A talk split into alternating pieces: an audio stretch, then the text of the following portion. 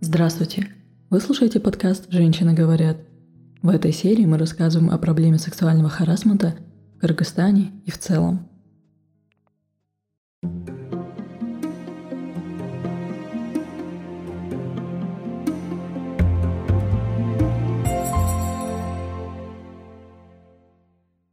Сегодня мы записываем Трифонову Маргариту, которая является сурдопереводчиком социального центра «Равные возможности» и Бишкекской городской молодежной первичной организации глухих КОС и КОК. Здравствуйте. Здравствуйте, Алина. Давайте вот первый вопрос у нас. Э, что является самым сложным в вашей работе и что вам нравится больше всего?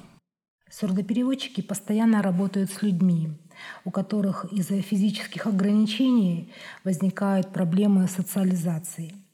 Поэтому помимо пластичности и подвижности рук, хорошей памяти, отличного знания языка, выразительной мимики, артикуляции для четкой передачи смысла сказанного, нужно быть доброжелательным и искренне желающим помочь, терпеливым и работоспособным. Так сложилось, что сурдопереводчик получает невысокую зарплату, государство не оплачивает услуги по сурдопереводу, в связи с этим сурдопереводчиков не хватает. Сложно в одиночку несколько дней подряд э, синхронно переводить материал тренингов, длящихся с утра до вечера. Просто физически устаешь. Вот это лично для меня сложно. Э, часто не люблю переводить в правоохранительных органах, в судах, потому что сопереживаю э, люди, людям с нарушением слуха, которые попали в какую-то сложную жизненную ситуацию. А так, чем мне нравится моя работа? Тем, что я перевожу в разных направлениях. Я перевожу и на тренингах, и на разных мероприятиях, на спортивных мероприятиях, в правоохранительных органах и судах, в больницах, на обучающих курсах. Есть опыт перевода на телевидении. С какими стереотипами и заблуждениями вы сталкиваетесь в вашей работе? Ну, я хочу отвечи, от, как бы ответить на этот вопрос с двух сторон. С какими стереотипами со стороны людей без инвалидности, здоровых слышащих людей. И второй момент, со, с какими стереотипы, какие стереотипы есть у глухих людей в отношении сурдопереводчиков. Итак, со стороны людей без инвалидности, власть имущих, нет понимания того, что необходимо готовить сурдопереводчиков в вузах и СУЗах, так как в Кыргызстане проживает около 6 тысяч человек с нарушением слуха, нуждающихся в сурдопереводе. Также большая проблема в том, что в специализированных школах глухих и слабослышащих детей нет учебников. Учителя-сурдологи работают с учебниками 70-х годов прошлого века – люди без инвалидности часто думают, что ну ничего страшного, что человек не слышит. Он может читать текст или общаться через переписку, может читать по губам. Но на самом деле это не так. Со стороны глухих людей есть непонимание того, что сурдопереводчик не является социальным работником, не является адвокатом, юристом, не является врачом. Случается, что ты уже занят на переводе, а тебе пишет или звонит по видеозвонку другой глухой человек. А когда ему отказываешь, говоришь, что занят, он обижается. Бывает, что звонят в выходные дни, во внеурочное время, во время отпуска. Я думаю, что колл-центр, где работали бы операторы, сурдопереводчики, решил бы много проблем. Что вы понимаете под сексуальным харасментом? С английского «харасмент» переводится как «домогательство». Это нарушение личных границ и субординации, приставание, унижение, нарушение неприкосновенности частной жизни. Эм, он может проявляться как физически, как нежелательные прикосновения, объятия, поцелуи, щипки, так и вербально. Пошлые оскорбляющие комплименты, неоднозначные намеки, нежелательные звонки, пошлые жесты, принуждение к близости, преследование, освистывание, выкрикивание на улице. Часто харасмент происходит там, где человек зависим. То есть в таких ситуациях, как начальник подчиненный, преподаватель ученик, таксист пассажир. А вы когда-нибудь сталкивались с этим или были свидетелем в вашей работе сексуальных домогательств? Отдельно ситуации харасмента в моей работе рассматривали, ну, рассматриваются нечасто. Был, был, был такой случай, когда парень э, преследовал девушку, она ему очень нравилась, и он ее преследовал, хотел, чтобы она ответила на его чувства. Ну, ограничились тем, что провели беседу с парнем, на этом он как бы перестал преследовать девушку. Часто в моей практике были случаи, когда в правоохранительных органах меня приглашали как сурдопереводчика, как, э, когда э, были случаи домашнего насилия. Однажды потерялся глухой мальчик. Милиция его разыскивала, не могла найти, проводили следственные действия, вызывали мать мальчика, допрашивали его, и, ее. Когда мальчика нашли, оказалось, что он сбежал из дома из-за жестокого обращения матери. Мать его била, мать его не покупала ему вещи, не, разрешала э, играть с друзьями. И из-за этого мальчик убежал из дома. Я знаю, что в дальнейшем ну, получается, отдел опеки по детям, а, а он начал работу с вот этой матерью и провел с ней какие-то разъяснительные беседы. Также был Сейчас я работаю сурдопереводчиков при той ситуации, когда женщина 18 лет подвергается насилию в отношении себя и своей старшей дочери. Муж избивает ее, контролирует ее, но является таким домашним тираном.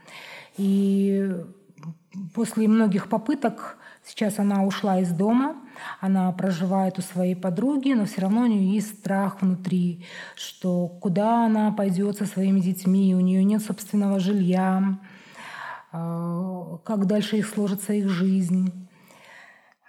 Ну, мы обратились с ней к психологу в кризисный центр «Шанс», и психолог с ней проводит работу.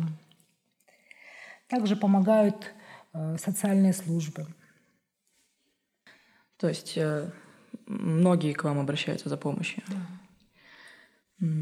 А вы бываете вот в судах? Можете ли описать процесс, как там все это происходит? Да, я бываю в судах.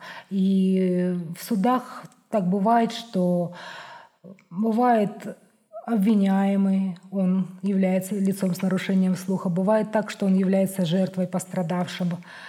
Разные ситуации бывают. Ну, я выступаю там переводчиком. Но это случай не по сексуальному харазму? Нет, по сексуальному, сексуальным домогательствам у меня нет такого опыта участия в судебных процессах. Как вы думаете, почему э, жертвы часто умалчивают о своих случаях? Связано ли это с барьерами, с которыми сталкиваются люди с инвалидностью? Да, я слышала, ну не сама участвовала, но слышала о случаях, когда э, вот была ситуация, мальчики с нарушением слуха воспользовались уязвимостью глухой девочки, совершили развратные действия в ее отношении. Вот это вот такой случай был тоже очень неприятный. Я думаю, что когда девушка, если она подвергается, также и юноша, если она подвергается домогательствам, да, она может закричать, может быть, махать руками, но Э, если она не слышит, ей тяжело будет объяснить, что с ней произошло. Также она имеет трудности, э, чтобы обратиться в правоохранительные органы, написать заявление. Ей нужно будет услуги, получается, искать сурдопереводчика, услуги по сурдопереводу. И часто, конечно, проблема замалчивается из-за того, что боятся осуждения, что скажут родные, что скажет общество. Боятся сплетен. Тогда какие шаги можно предпринять э, в таких случаях или по предотвращению таких случаев? Как себя защитить и куда обращаться? Я думаю, что тем, чем занимается социальный центр равные возможности, вот в данном случае был снят цикл видеороликов о харасменте, о том, как его классифицировать, куда обратиться, как себя защитить. Вот такая информация, она очень важна думаю, для людей с инвалидностью, потому что они получают новые знания через такие видеоролики. Но должен мы, конечно, разработать, разработан механизм э, чтобы государство э, имело в своем штате переводчиков в случае того, что если, допустим, в правоохранительные органы обратится такая жертва, и это оказывается лицо с нарушением слуха, например. Я считаю, что ну, из своей практики, что нужно обращаться в кризисные центры – Кризисные центры, в свою очередь, они сотрудничают с правоохранительными органами, передают информацию туда. Вот в случае, который я рассказывала о домашнем насилии, мы обратились к психологу кризисного центра «Шанс». А, психолог дал свои советы, разъяснения и посоветовал обратиться в РОВД по месту жительства. В РОВД дали охранный орден, ордер этой женщине – и проводится дальнейшая работа. Так что есть помощь со стороны государства. Ей также обещали, что если совсем негде будет жить, то могут предоставить временное убежище для ее и ее дочерей. А как вы считаете, необходимо ли открыто обсуждать эту проблему? И поможет ли это улучшить ситуацию? Ну, в контексте глухих людей, общество глухих людей такое маленькое, все друг друга знают. Все либо чьи-то одноклассники, либо там на год, на, на класс, на два старше или младше. Общество очень такое, как бы сказать, изолированное. И, конечно, люди, которые подверглись, мужчины или женщины, домогательству, они боятся. Они боятся просто осуждения, они боятся сплетен. Но я считаю, что эту проблему нужно обсуждать открыто. Для того, чтобы показывать способ как бы решения этой проблемы, э, чтобы человек видел, что если вот так он так, так, так поступит, то э, его, он будет услышан, его проблема будет решена. Думаю, нужно приводить примеры, но не называя имен, рассказывать их ситуации, как они решились. Бывают ли случаи, когда работники или ученики в образовательных учреждениях сталкиваются с харазментом со стороны третьих лиц?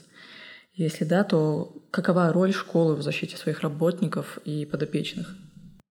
Ну, я слышала о том, что были случаи харасмента со стороны именно воспитателя к девочкам, проживающим в интернате.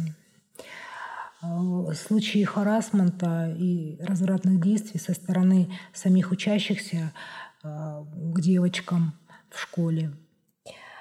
Э, я думаю, что это связано именно с тем, что э, воспитатели во внеурочное время должны давать расширить кругозор ребят с нарушением слуха, давать им какие-то задания, увлекать их в каких-то мероприятиях, спортивных мероприятиях, чтобы дети были заняты, а, а у них не было такого столько много свободного времени.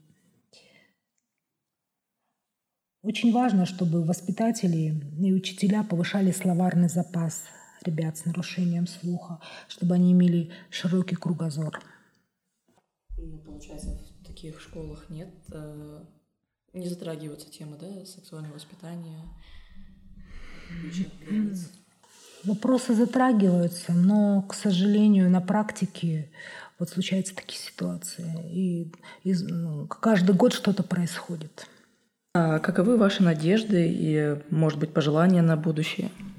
Ну, моя мечта, конечно, чтобы мы жили в правовом государстве, чтобы для людей с инвалидностью, для людей с не, без инвалидности эм,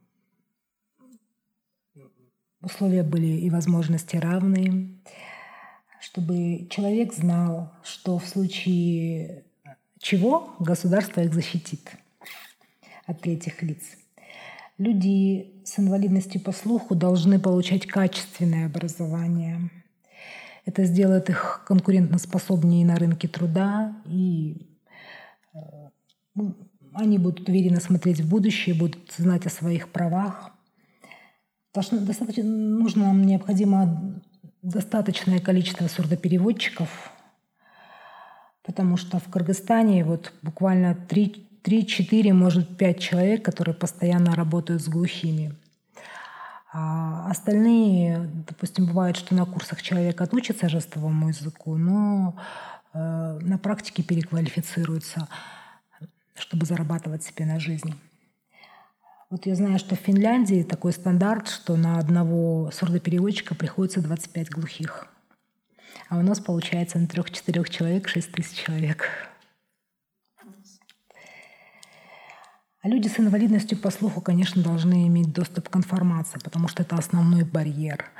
Мечта, конечно, чтобы были у нас новости с сурдопереводом, чтобы телепрограммы всякие шли, они с субтитрами, фильмы были с субтитрами, э, чтобы человек... Многие же, знаете, глухие, они учат слова именно по фильмам, они смотрят фильмы и, и ну, понимают значение слов. Это тоже э, очень важно для глухого человека. Чем более он образован, тем более он уверен в себе, э, тем более он может защитить себя. Спасибо большое за ваши ответы. На сегодня все. Меня зовут Абдиева Алина, и услышимся с вами в следующем выпуске. thank you